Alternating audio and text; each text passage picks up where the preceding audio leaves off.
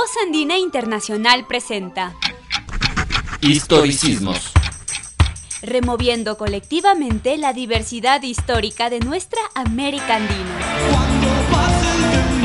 Historicismos, un espacio de diálogo en torno al pasado, la memoria y el patrimonio para repensar nuestro presente. Sacudimos mitos. Rompemos paradigmas. Proyectamos ideas que transforman. Historicismos. Un enlace directo entre la academia y la sociedad. Historicismos. Una cita quincenal. Todos los miércoles a las 7 y 30 de la noche. Por Voz Andina Internacional.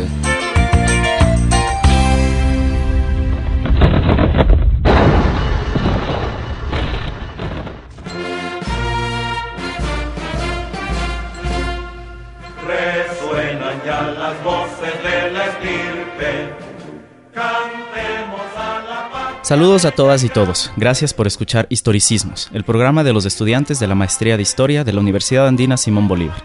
Mi nombre es Carlos y junto a Jacqueline estaremos hablando hoy sobre el 10 de agosto y los relatos patrios. El tema que nos convoca hoy gira en torno a las celebraciones con motivo del 10 de agosto de 1809 y a la construcción de los grandes relatos nacionales, a la elaboración de una historia patria oficial no exenta de polémicas. Jaque, ¿qué tenemos para el programa de hoy? Bueno, buen día Carlitos. En nuestro programa de hoy y nuestro segmento que se llama Me llaman calle, escucharemos unas entrevistas breves realizadas a jóvenes de varias ciudades a propósito de la fecha que mencionas. En El Canelazo, nuestro espacio de entrevistas, contaremos con la presencia de Santiago Cabrera, con quien dialogaremos en torno a este acontecimiento, a los relatos patrios y a otros aspectos relacionados. Y en el segmento La Yapa Cultural hablaremos sobre la película Mientras llegue el día, en la cual se recrean los acontecimientos anteriores y posteriores al 10 de agosto de 1809, y que formó parte del conjunto de iniciativas puestas en marcha a propósito de la celebración del bicentenario de dicha fecha. Bueno, pues así empezamos con Historicismos, un programa de opinión, reflexión y música con historia. Bienvenidos y bienvenidas.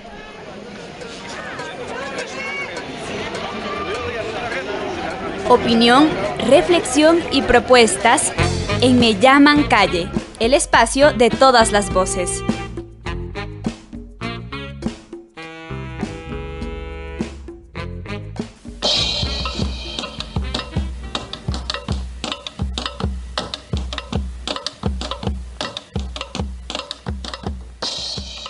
Hoy, en Me llaman calle, nos adentramos en el imaginario colectivo y entrevistamos estudiantes de varias ciudades quienes nos dieron su impresión acerca del 10 de agosto y su significado. Escuchemos. Eh, bienvenida, cuéntame, ¿cuál es tu nombre y de qué lugar eres? Eh, mi nombre es Vanessa y yo soy de la ciudad de Quito. Ya, cuéntame, tú estudiaste eh, historia en el colegio, en la escuela, ¿verdad? Sí, Ya, ¿Qué te acuerdas de la historia nacional? Lo que es independencia de Quito, todo lo que fueron independencias a nivel de, del país, incluso de fuera, del- en el extranjero, lo que es cuando se independizó Venezuela, Ecuador, Perú Ok. y así sucesivamente. Eh, ¿Tú te acuerdas de la fecha del 10 de agosto? ¿Qué es el 10 de agosto? El 10 de agosto celebramos la independencia del Ecuador, de nuestro país. Ajá. Eh, ¿Qué personajes eh, del 10 de agosto puedes tienes en tu memoria? ¿Te acuerdas de alguien? Simón Bolívar. Ajá. Eh, ¿Qué hizo Simón Bolívar el 10 de agosto? ¿Qué te acuerdas? Fue la persona la cual liberó nuestro país, la cual llevó al ejército a, a la guerra contra los españoles. Entonces, él nos ayudó prácticamente a ser libres del, del yugo español. Ujú, Ok. Cuando estudiabas historia, ¿te gustaba? ¿Te gustaba o era como una materia aburrida? ¿Qué te acuerdas de eso? De hecho, es muy buena la materia porque nos lleva a, como a, a otros mundos, como nos lleva a imaginar qué fue lo que pasó en esas épocas. Eh, buenos días, eh, mi nombre es Daniel Altamirano, eh, vengo de, de la ciudad de Quito. La verdad yo vengo de, de España, llegué en cuarto curso Ajá. y lo que pu- pude saber, en España no te dan ese tipo de historia, tuve desde pequeña. Lo que pude saber es la independencia de, de Ecuador, cómo, cómo fue la conquista de. América, todo. ¿Te acuerdas del 10 de agosto? Es la, creo que es la independencia de, de, Ecuador, sí, de Ecuador. ¿Qué te acuerdas del 10 de agosto? ¿Algún personaje, alguna cosa así te acuerdas? La verdad no, no Ajá, me acuerdo, ajá. Ya no, no puedo captar bien cuál es. Buenos días, soy de Aloha, eh, me llamo Ronald Chala. ¿Recibiste historia en el colegio, en la escuela, en la Eh, universidad? Sí, sí. Eh, en la escuela y en el colegio. ¿Ya? ¿Qué te acuerdas de la historia nacional, de la historia patria? ¿Qué temas te acuerdas que vieron? Eh, quizás los temas que se trata en historia como es el Día de la Bandera, el Día del Escudo, batallas importantes, Ajá. gritos de independencia, todo eso. Ajá. Eh, ¿Te acuerdas del 10 de agosto? ¿Sabes qué es el 10 de agosto? El grito de independencia. ¿Ya? ¿Algún personaje del 10 de agosto que te acuerdes? Eh, en este momento no. No era una de mis materias favoritas, pero tal vez eh, como ecuatoriano eh, toca saber un poco de la, de la historia de nuestro país. Entonces sí ponía un poco de interés ¿Ya? en fechas importantes como un 24 de mayo, Ajá. eh, batallas eh, que era la batalla de Pichincha, sí. Hoy día, 24 de mayo de 1820 y... Da, da. Celebramos la muy noble y heroica batalla de Pi. Chincha. Chincha. Chincha, chincha, chincha.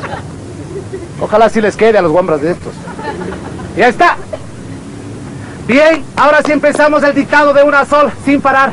Escribirán conforme voy hablando, porque no voy a volver a repetir. El alumno que se quedó, se quedó. ¿Qué crees que debería mejorar para que nosotros sepamos más, conozcamos mejor la historia? tal vez no ser tan metódica y ir, eh, tratar de que la historia sea de otra, de otra manera, no, no sea muy, eh, como quien dice, que sea tal y como están en los libros, así tiene que darse la historia, sino Claro. que tratar, buscar otras formas como visitar tal lugar donde fue eh, y así. Eh, yo creo que una de esas sería visitando museos y conociendo lugares donde se realizó esto. Eh, soy Gisela Alexandra Mayla Soria, soy de Pujilí. Ya.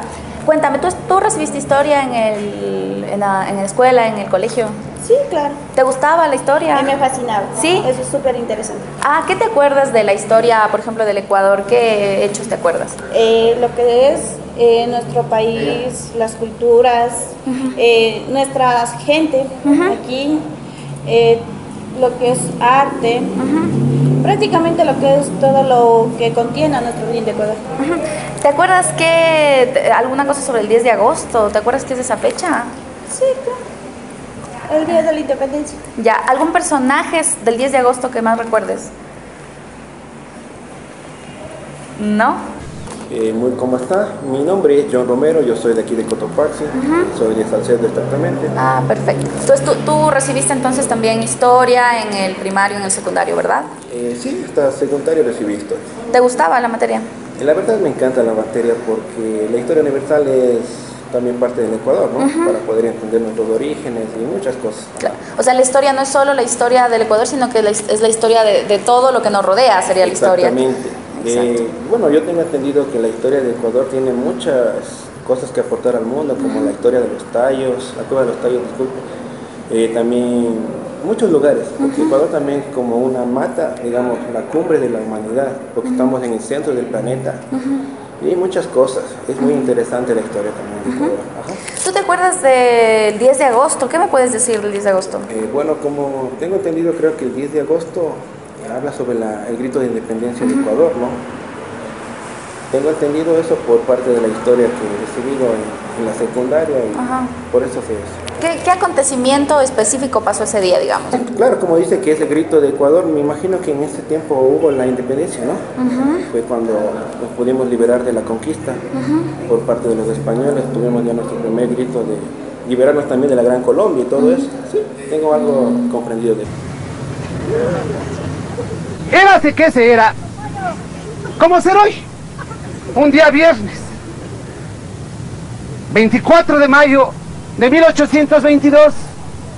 Fecha en la que nuestros héroes, encabezados por nuestro generalísimo Abdón Calderón, avanzaban por las faldas de aquel glorioso cerro llamado Pichincha. Punto aparte.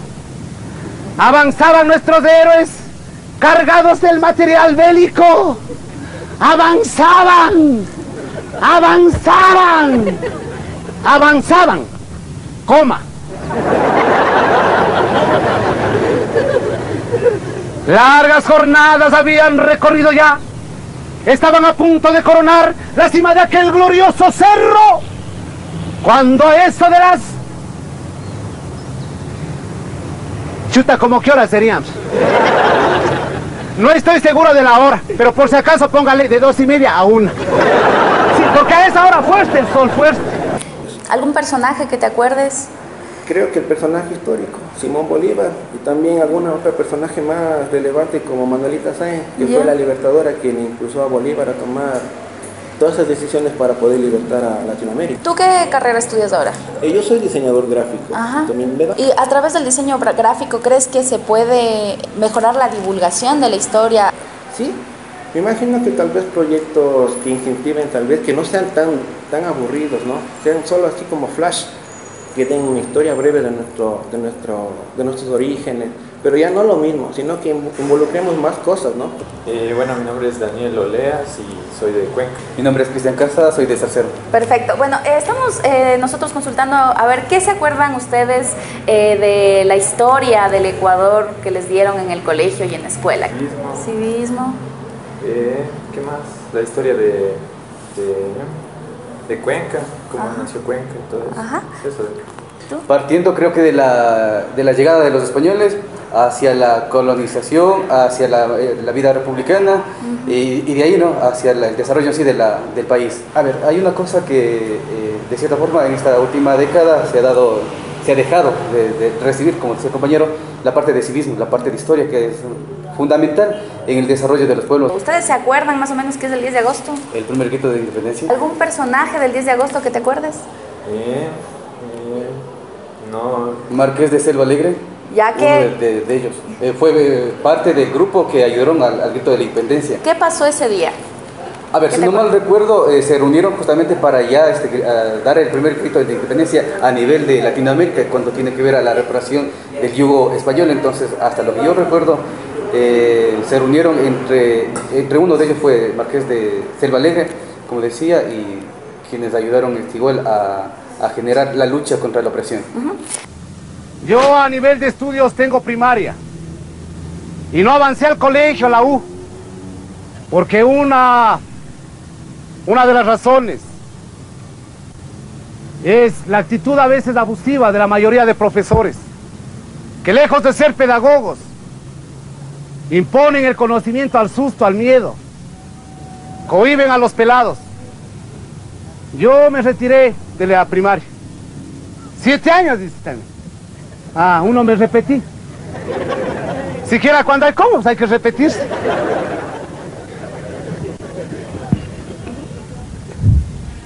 Muchas gracias. Y el recuerdo que tengo de la escuela es.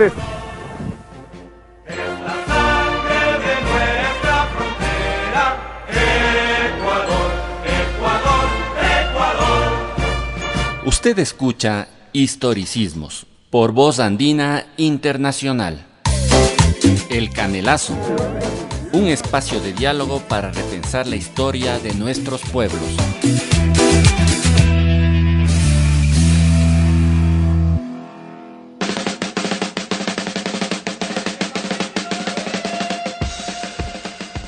Bienvenidos y bienvenidas a El Canelazo, nuestro segmento de entrevistas. Hoy nos acompaña el doctor Santiago Cabrera Jana, historiador, investigador y docente del área de historia de esta universidad, a quien agradecemos su presencia. Eh, Santiago, eh, el día de hoy queremos hablar un poco sobre el 10 de agosto, cómo se lo estudia, la real importancia que tiene o debería tener esta fecha y además eh, los enfoques, los nuevos enfoques que existen sobre el tema. También quisiéramos un poco eh, tratar acerca de la construcción de los relatos patrios y su presencia en el imaginario social. Bueno, entonces, profe, le damos la bienvenida, un saludo para iniciar. Bueno, pues muchas gracias a ustedes, Jacqueline, Carlos y también al, al programa El Canelazo, se llama así, ¿no? Por esta oportunidad de poder compartir con ustedes algunas cositas sobre el tema este del 10 de agosto. Perfecto, profe. Bueno, eh, nosotros hemos salido a la calle a indagar un poco eh, qué piensa, qué recuerda la gente sobre el 10 de agosto, qué memoria tiene sobre esta fecha. Y bueno, como, como se ha visto, hay un poco un, desfasaje en, en, el recuerdo de, de, esta, de esta fecha del 10 de agosto. ¿Qué, qué hipótesis tiene usted acerca de, de este tema particular? ¿Qué, ¿Cuál es el problema? ¿Qué, está, qué, ha pasado para que este relato, primero que es un relato construido, eh, no haya cuajado de la manera en que, bueno, eh, la misma invención del relato haya querido, ¿no? Lograr. No, tal vez uno pudiera plantearlo desde dos, desde dos, digamos, aristas o desde dos lugares. Uno sería la manera en la que el relato histórico es diseminado en el sistema educativo y las formas como las personas que pasamos por el sistema educativo consumimos ese relato, por un lado, y por otro lado está el horizonte interpretativo, que es cómo situar esto que nosotros llamamos el 10 de agosto dentro de una reflexión histórica más amplia, que solamente se da en los últimos 10 o 20 años alrededor de lo que sería la renovación historiográfica de la nueva historia política.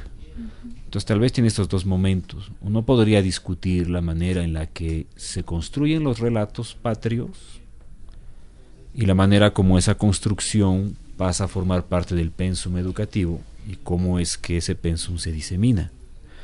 Nos han enseñado que el 10 de agosto es como el lugar de origen de la nación ecuatoriana. Nos han enseñado que el 10 de agosto es el momento germinal de la independencia de lo que ahora es el Ecuador. Nos han enseñado que ese es nuestro lugar de origen como sociedad, para explicarnos desde el pasado. Pero, digamos, esto obedece a una necesidad identitaria de volver la historia un elemento que construye identidad, que construye pertenencias políticas, que da un sentido de patria, pero eso es, una, eso es un artificio.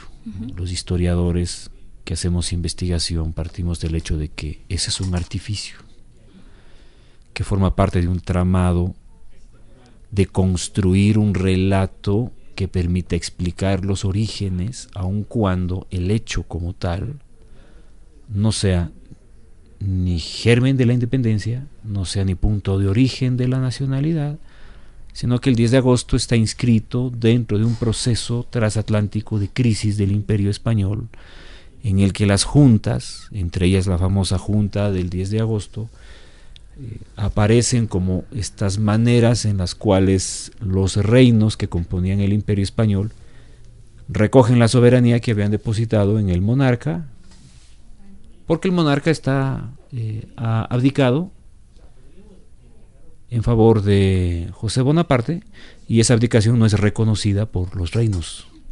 este señor abdica, pero no nos dijo que iba a abdicar, por lo tanto la soberanía que le dimos vuelve a nosotros y nosotros la guardamos aquí en reserva hasta cuando Fernando VII eh, pueda o esté en condiciones de reasumir la monarquía o decida venir a cualquiera de estos reinos a gobernar. Esa es la fórmula que está en todas esas juntas. Entonces uno no encuentra ahí la palabra independencia, no encuentra ahí la palabra uh, patria, no encuentra ahí la palabra eh, ruptura con el orden colonial, encuentra más bien un tropo muy fidelista que trata de guardar la soberanía popular en manos de unas juntas hasta que se resuelva una crisis de mayor envergadura. Esa es la interpretación. Pero el relato patrio que se nos enseña en las escuelas, digamos, tiene esta otra tesitura que ya hemos comentado. De hecho, en el relato patrio no aparece esta, este dato, ¿no? De que la Junta fue fiel al rey. Justamente tiene que ver con este objetivo de reforzar eh, la idea de, la identidad y del origen nacional, ocultando muchas veces este tipo de detalles. Por, supuesto, porque el, el, relato patrio que se consume en las escuelas no está hecho para ser interrogado, está hecho para ser consumido sin mayor explicación, porque está formulado en el sentido de construir identidades, de forjar identidades que no se preguntan por los procesos, sino que los dan por hecho Si uno va a la Plaza de la Independencia y mira ese monumento, edificado en 1909, en el contexto del centenario, es el régimen alfarista, y lee la placa que reproduce, digamos, el acta de la Junta de Agosto, no encuentra la palabra independencia, encuentra la fidelidad al rey, a la religión, a la monarquía, el depósito de la soberanía hasta que el rey Fernando VII sea liberado, pueda volver a asumir como monarca o decida venir a reinar en estas tierras. Entonces no, no encuentra ahí la palabra independencia. Sin embargo, está ahí ante nuestros ojos, en, la, en el monumento a la independencia. Eh, Santiago, bueno, yendo un poco al, acontecimiento en sí, eh, Juan Baldano tiene su, su, novela que se llama Mientras llegue el día y en ella él eh, copia una parte de una copla anónima quiteña en 1809 en la que dice, oh Quito, sin atención a los sagrados decoros, que te diviertes con toros estando el rey en prisión. Entonces, a partir de esto, usted nos mencionaba esta crisis de la monarquía hispánica y, cómo afecta acá. esto refleja un poco eh, también la, el momento de la sociedad quiteña, o sea, qué tanto afecta esa crisis aquí para que se dé el, proceso juntista. La pregunta es bien interesante. Hay que volver a 1808. Hay que volver al momento en el que Napoleón Bonaparte solicita permiso al rey de España para pasar sus tropas e invadir Portugal. Bueno, pues qué permiso ni qué nada, es decir, ya con las tropas en, España eh, Bonaparte toma control del, reino, del imperio más bien, ¿no? sumatoria de reinos. Y entonces Carlos IV abdica en favor de su hijo Fernando VII y a su vez este señor es obligado a abdicar para darle la corona a José Bonaparte. Mientras tanto, el rey de Portugal, Juan IV, pone en marcha un plan que tenía hace rato, que es el de mudar toda la corte portuguesa a su colonia más grande, el Brasil, y pasa la corte a Río. ahí uno tiene dos cosas que son distintas en el proceso este de la crisis peninsular. Por un lado, se ha tomado control de la península ibérica de dos maneras. Por un lado está eh, la abdicación del rey de España y por otro lado la fuga de la corte portuguesa. Esto demora mucho en ser procesado por los reinos, sobre todo los reinos que están en ultramar, porque las noticias llegan tarde. Entonces, en el contexto de la audiencia de Quito, la noticia llega pues bastante tarde y toca o se entrelaza con una agenda que tenían algunos sectores de la élite quiteña y que tenían alguna relación con el anterior presidente de la audiencia, el señor Barón de Carondelet, de crear una especie como de territorio autónomo de la audiencia de de la audiencia de Santa Fe y también del Virreinato de Lima. ¿no? No, no nos olvidemos que en ese momento la audiencia de Quito se debía en algunas cosas administrativas a Santa Fe y en otras tenía que remitirse a Lima. Entonces tenía un problema de autonomía regional, podemos decir así. llegan las noticias tarde, pero estos junteros, estos señores, estos miembros de la élite, ya en el 8 habían empezado a macerar un proyecto autonómico. Y entonces ven en la Junta, no es la primera, ya en, la, península, en la península se habían hecho varias juntas, también en La Paz, en Montevideo, ven en la Junta la posibilidad de construir un proyecto autonómico. ¿no? Y las noticias llegan tarde. Entonces ahí lo que, lo que Carlos acaba de decir es un poco una queja, ¿no? miren cómo se desarma la monarquía y aquí estamos en grandes fandangos, ¿no? Se arma la Junta con esta idea un poco de plantearse un autonomismo de parte de estas dos entidades y lo que tenemos es una respuesta virulenta de parte de tanto de Santa Fe, que no reconoce la Junta, y de Lima, que no reconoce la Junta y arma una una hueste, una guarnición que es desplegada a Quito para desarmar por las armas la Junta y restablecer al conde Ruiz de Castilla como presidente de la audiencia. ¿Quién está a cargo de esta, del envío de estas tropas hacia Quito? Bueno, es el virrey Abascal. ¿no? Este señor de inmediato se planteó la posibilidad de tomar control. ¿no? estamos en el horizonte de cómo se interpreta la crisis. ¿no? Para unos, la crisis tiene que ser resuelta por la invocación de las soberanías populares, es decir, esta idea de delegación de la soberanía que vuelve al pueblo. Y para otros, entre ellos Abascal, hay que mantener en control el territorio hasta que la crisis se resuelva. Pero quienes son los llamados a mantener ese control son los representantes de la monarquía, los virreyes, los presidentes de audiencia, que para los junteros también perdían su autoridad en vista de que quien delegó su autoridad, el monarca, pues estaba, estaba fuera del trono. Entonces lo que hay es este choque. Sabascal dice, no señores, aquí voy a poner orden. Manda una hueste militar que toma control de Quito, somete a prisión a varios miembros de la Junta, otros se fugan y restablece al conde Ruiz de Castilla como presidente de la Junta. Y pues lo que vamos a ver al año siguiente es la famosa masacre, ¿no? que es cuando el fiscal Arrechega pues declara que los reos que están ahí presos van a ser ejecutados y se desarma un intento de la población de Quito de liberarles y esto termina en un baño de sangre pues que se expande por toda la ciudad. Eh, Santiago, esto último quería eh, empatarle con lo de las juntas, en el sentido de, usted nos hablaba de eh, un proyecto político que tienen las élites aquí, ¿no? Con, con Carondelet. Cuando se da la crisis de la monarquía hispánica, cada, cada uno de los reinos responde de una manera u otra, ¿no? Hay diferencias en esto, nos decía. Aquí la revolución de Quito, como se la, se la conoce, es una revolución de élites hay un componente social, algunos lo han calificado como la revolución de los marqueses, eh, a esta revolución de Quito. Es más de élites eh, este, este movimiento en el 10 de agosto y en el 2 de agosto se ve la participación popular. ¿Cómo lo, lo, interpreta mm. usted esto? La sociología histórica de los años 80 y 90 en el Ecuador dijo que era una revolución de marqueses. Si uno lee a Pareja Discanseco, si uno lee a Agustín Cueva, va a encontrar esa, esa expresión en sus trabajos.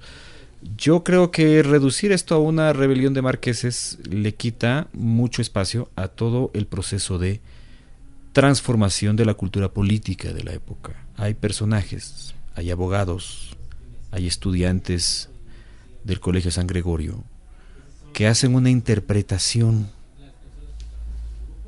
teórica del problema de la soberanía. Es más, son los que comportan el basamento que permite la acción de las élites. Juan de Dios Morales y otros son como una especie de teóricos locales, criollos de la soberanía, que están dándole un poco la idea esta de la que hemos hablado, ¿no? Es decir, partiendo de las doctrinas más básicas y medievales del pactismo, ¿no? Es decir, hacemos un pacto mediante el cual el rey nos gobierna y ese pacto lo condiciona a la búsqueda del bien común, el buen gobierno. Esa es la doctrina pactista más básica. Si es que se cumple ese acuerdo, entonces este señor es nuestro monarca.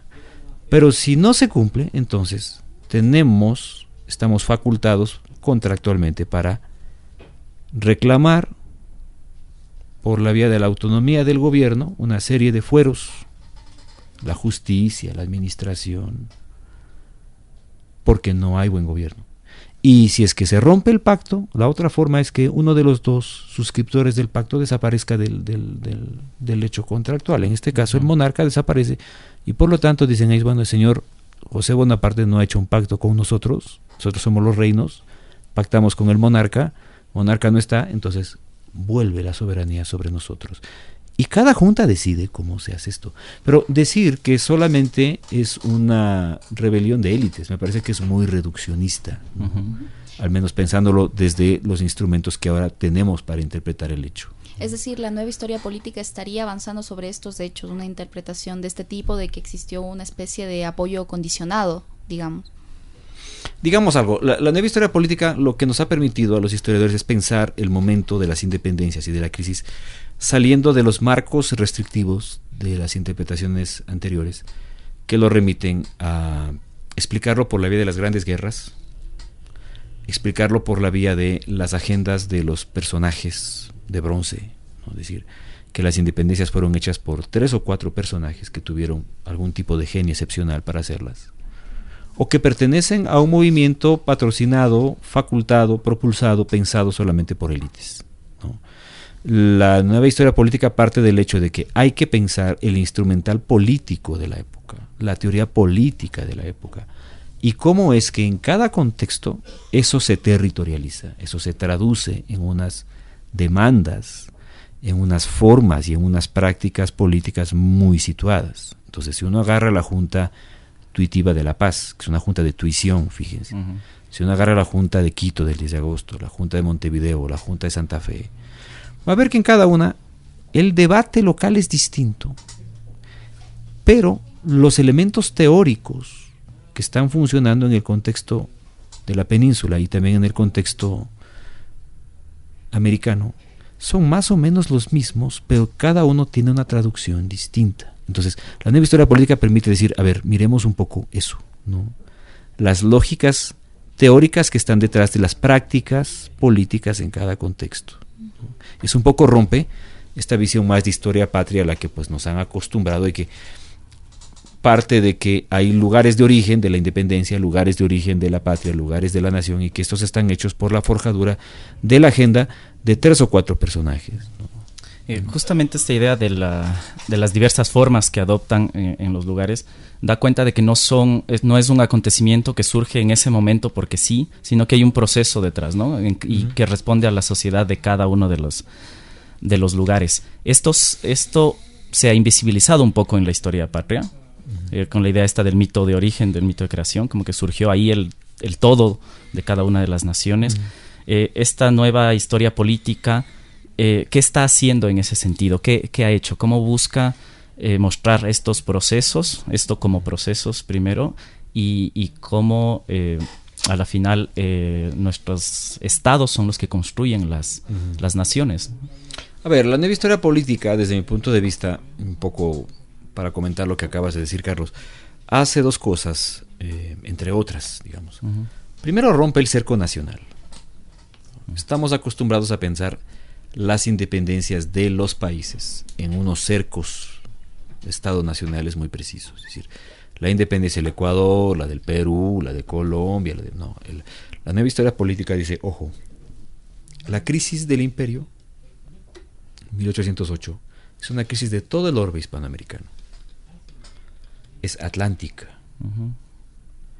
Por lo tanto, los procesos están conectados entre sí.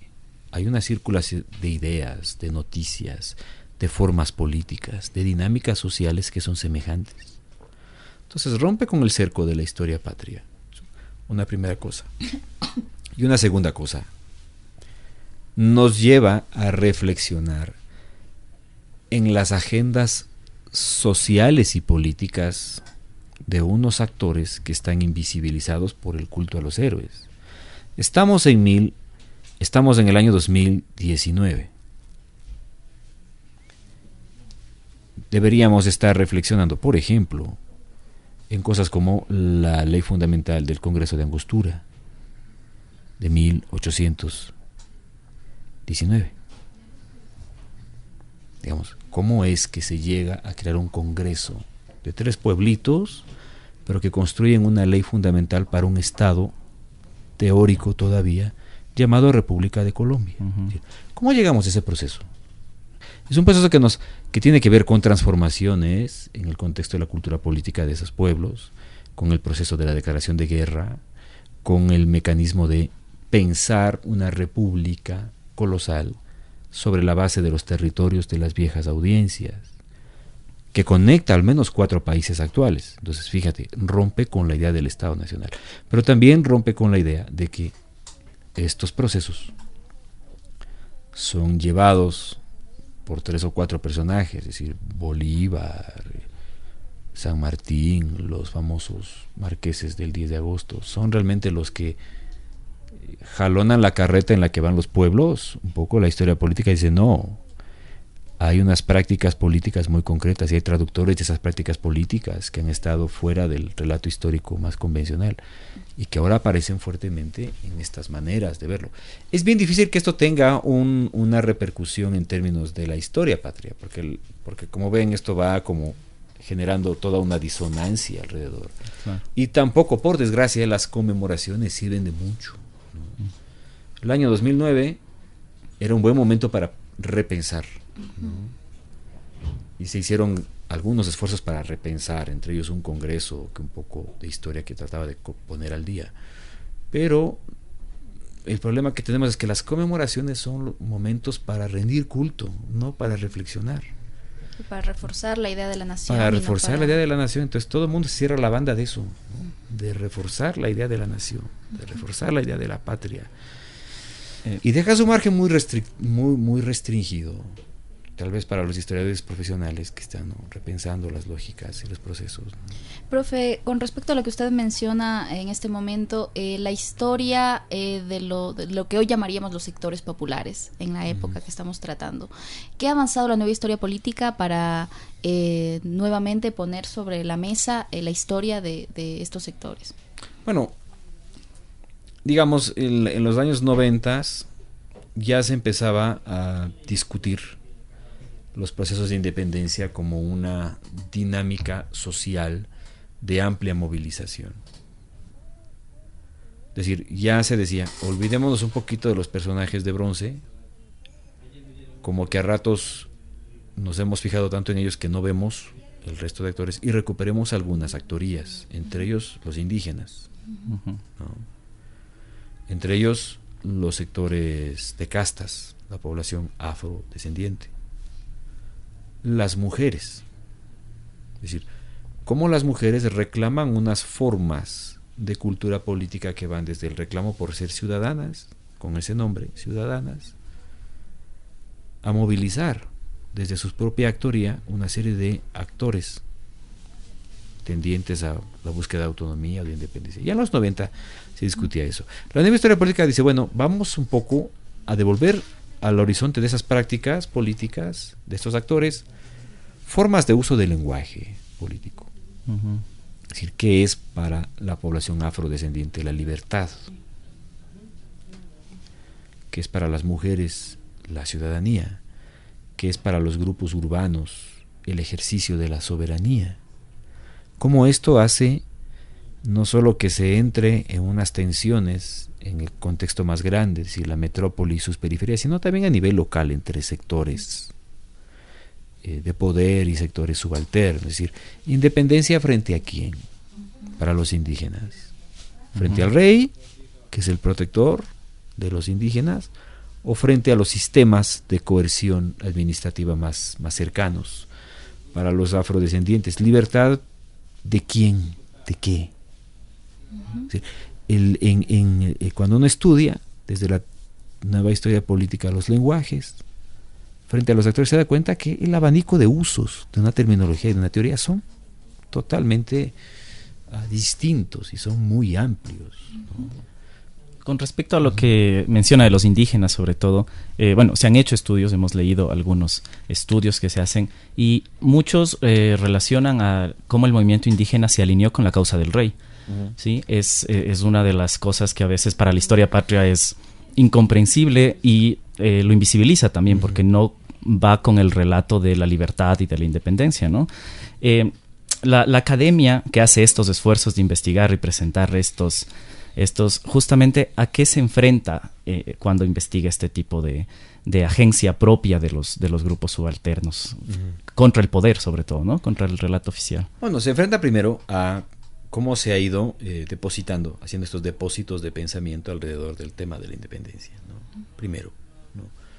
Segundo, se enfrenta a la ruptura con una lectura más teleológica del pasado. Es decir, que en cada lucha, que en cada reacción, que en cada rebelión, está el germen de la independencia. No, no es así, hay que estudiar cada caso, hay que estudiar cada proceso, hay que estudiar cada dinámica para entenderla en sus propias condiciones, y en sus propias dimensiones históricas. Entonces ya uno rompe con esa dimensión. Pero uno siempre está enfrentado a esa, a esa manera de concebir el pasado. Primero porque está mucho dentro de nuestras maneras más, eh, digamos así, primarias de comprensión. Es decir, que las cosas van desde unas dimensiones A a unas B y que el proceso siempre va en mejoría o en evolución de eso. hay que sacarse un poco de la cabeza esa idea. Es decir, hay que estudiar cada proceso, cada rebelión. El, cuando y hay trabajos que estudian las poblaciones indígenas, el aporte es ese, es decir, estudiemos cada sublevación eh, dentro de las posibilidades de cada una de ellas, de lo que fueron. No como antecedentes no como antecedentes de la independencia, es decir, no, no, porque eso es como volver a este relato, digamos, patrio, que es tan, es tan poderoso, porque el culto a la, a la patria pues es tan, y tan, y tan conflictivo también, ¿no? tan contradictorio en sus propias, en sus propias dinámicas. Es decir, la pregunta fundamental es cuál es el momento de la independencia del Ecuador. ¿Cuándo fue? ¿Es cuando un grupo de padres de familia se separó de la Gran Colombia? ¿Es cuando los ejércitos bolivarianos triunfan en Pichincha y al municipio de Quito no le queda más que suscribir un acta de... ¿Es el 10 de agosto? porque el 10 de agosto se celebra la ruptura, ¿no? esa imagen fuerte del, del, monumento este, ¿no? El león, pues, herido, ¿no? ¿Por qué se celebra eso en agosto y, el 6 de diciembre la ciudad se vuelve más española para, celebrar la fundación española?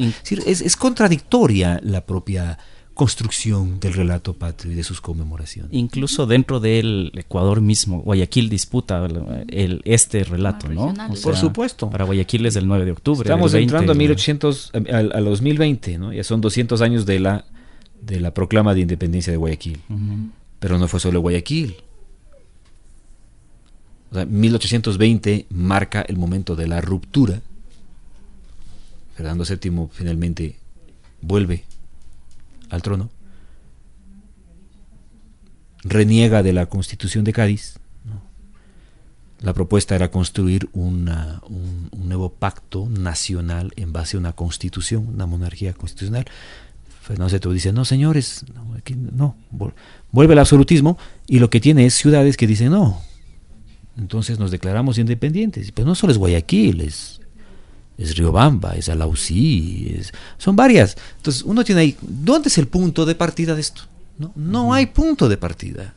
Lo que hay es la necesidad de comprender un proceso, así llamado independencia, que tiene unas lógicas locales muy particulares y que tienen que ser entendidas desde esa dimensión de su localidad, pero en relación con la crisis de mayor tamaño, que es la crisis atlántica. Eh, profe, eh, este esfuerzo por entender la historia como un proceso y no como un acontecimiento, em, ¿está lejos de ser tomada por la educación oficial para que pueda ser tratada así en las primarias, en las secundarias? Eh, ¿Ve posible esto usted? Yo creo que hay una interdicción. Es decir, las preguntas que ustedes han hecho, y que gente dice, pues no tengo la menor idea de lo que es el dice, te da un poco la idea, la, la, la la pauta de lo que está pasando. La renovación historiográfica tarda en llegar al sistema educativo. ¿Por qué? Por dos razones. Primero, por lo poderoso que son los relatos más teleológicos. Primero. Y segundo, por lo fácil que es adoptar un cierto tipo de relato y simplemente repetirlo. Pero no interrogarlo. Y lo, lo que ocurre en nuestro sistema educativo es que los docentes son repetidores de un saber que pues ya se sabe en el carreto de memoria y lo reproducen y lo reproducen. Repetidores de un relato, pero no interrogan ese relato desde unas dimensiones que son totalmente básicas. Es decir, si uno va eh, y visita los museos o visita los lugares históricos, ya podría ser una interrogación, aunque fuese muy incipiente sobre los, estas lógicas. Pero prima la idea de repetir de repetir el relato al, infinito. ¿no? Eh, y también, bueno, el país ha, sufrido muchas transformaciones ¿no? en, estos, en estas últimas décadas y se habla mucho del, del Estado plurinacional. Si efectivamente la historia va, y bueno, los procesos políticos quieren construir un Estado plurinacional, la historia está también en, en, línea y en diálogo con este deseo, con este proyecto. ¿En qué sentido? No, debiera estar en diálogo. no debiera, desde luego. Debiera construirse un cierto tipo de relato histórico de explicación del pasado, menos restrictivo al relato del Estado nacional blanco mestizo. Y más abierto a pensar las lógicas de construcción de formas de nacionalidad que ya no van siempre por ese relato más lineal.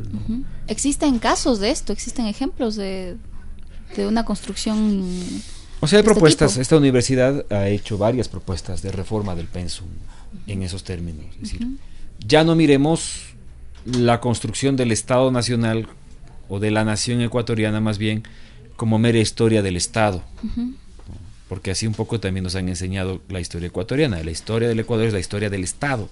¿Por qué no puede haber una historia de la sociedad ecuatoriana sin el Estado?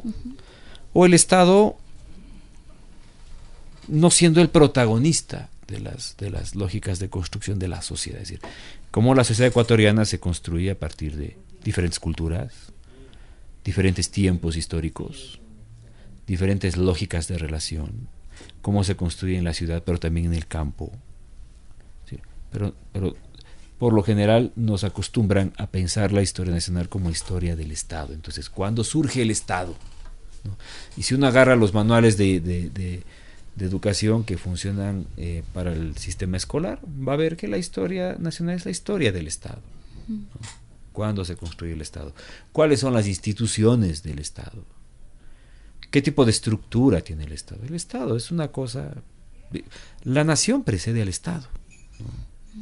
Al menos en Europa es así. En el caso el hispanoamericano, al parecer, el Estado precede a la nación.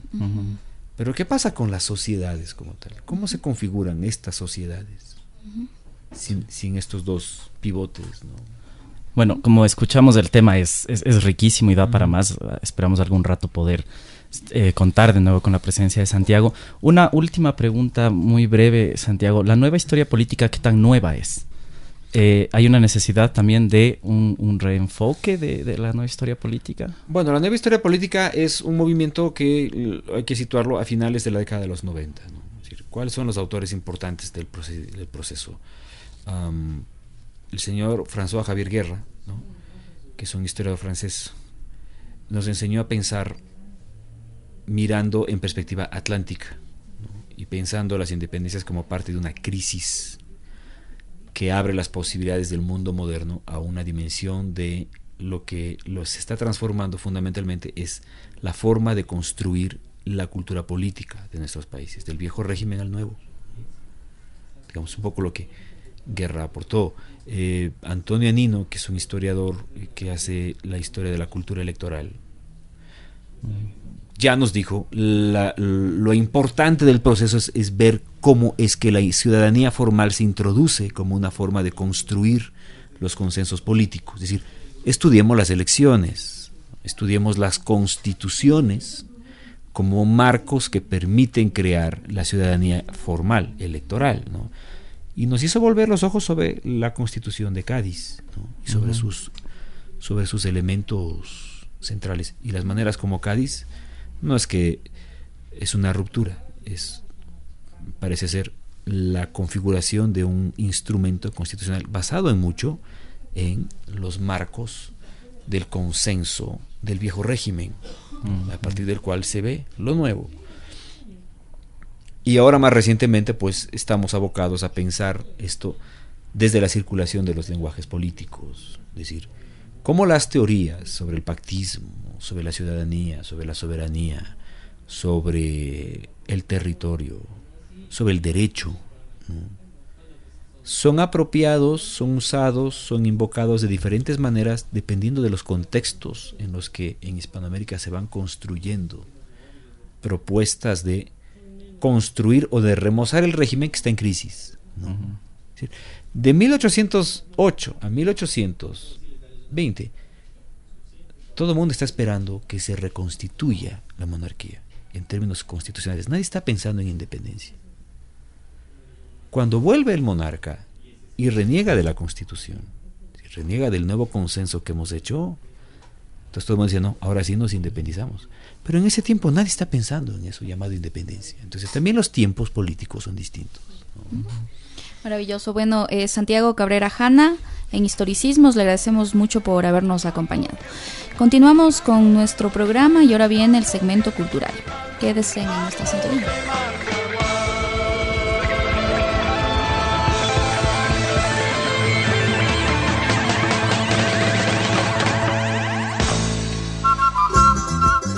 Les presentamos La Yapa Cultural.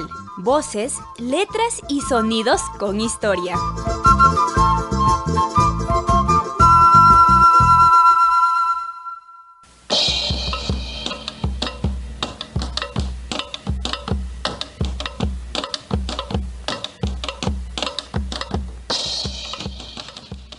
1809-1810, mientras llega el día. Es el título de la película dirigida por Camilo Luzuriaga y basada en la novela homónima de 1909 del escritor Juan Baldano. Este film salió a la luz en el año 2004 y formó parte de las muchas y variadas iniciativas y actividades realizadas en el marco del Bicentenario por el 10 de agosto de 1809. Además, ha sido reconocida como una de las 10 mejores películas ecuatorianas. Mientras llega el día, logra recrear de una manera bastante convincente el aspecto y el ambiente de la ciudad y la sociedad de Quito de aquellos años. Al ser una película basada en una novela histórica, obviamente combina la existencia de personajes históricos y ficticios, lo cual, sin embargo, nos permite conjugar el relato tradicional de nombres y sucesos muy conocidos con otros actores y acontecimientos desconocidos o poco tomados en cuenta por la historia. Nos muestra, en resumen, cómo la sociedad quiteña de entonces, en sus varias facetas, actuó, soportó o respondió a los fenómenos y procesos políticos que le tocó vivir. Hoy en la Yapa Cultural les invitamos a indagar en la novela y en la película Mientras llegue el día. ¡Esta es mi ciudad! ¡Ustedes la están invadiendo! Tengo orden legal de requisa. Pedro Matías Ampudia repartiendo pasquines. 35. 35 borregos sacrificados desde que estamos en prisión, doctor. Uno por semana, ocho meses de espera. Quiero ver las tumbas de mi esposa y mi hija antes de ir a prisión. Mientras llega el día. No hay carne en todo Quito, señor fiscal. A ustedes les sobra hasta para los presos. Ya quisiera yo un poco de sabienda. Solo tus jefes comen cordero, Arrecha. Los traidores son mal pagados. Por vive.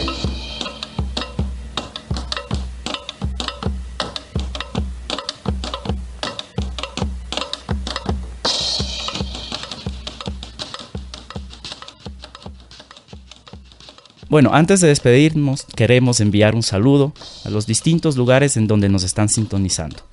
Llegamos al final de nuestro programa Historicismos. Gracias por estar con nosotros. No se olviden de escucharnos todos los miércoles a las 19 horas 30 minutos cada 15 días por www.vozandina.uas.edu.es slash programas y búsquenos también por Facebook como Historicismos con S. Hasta pronto.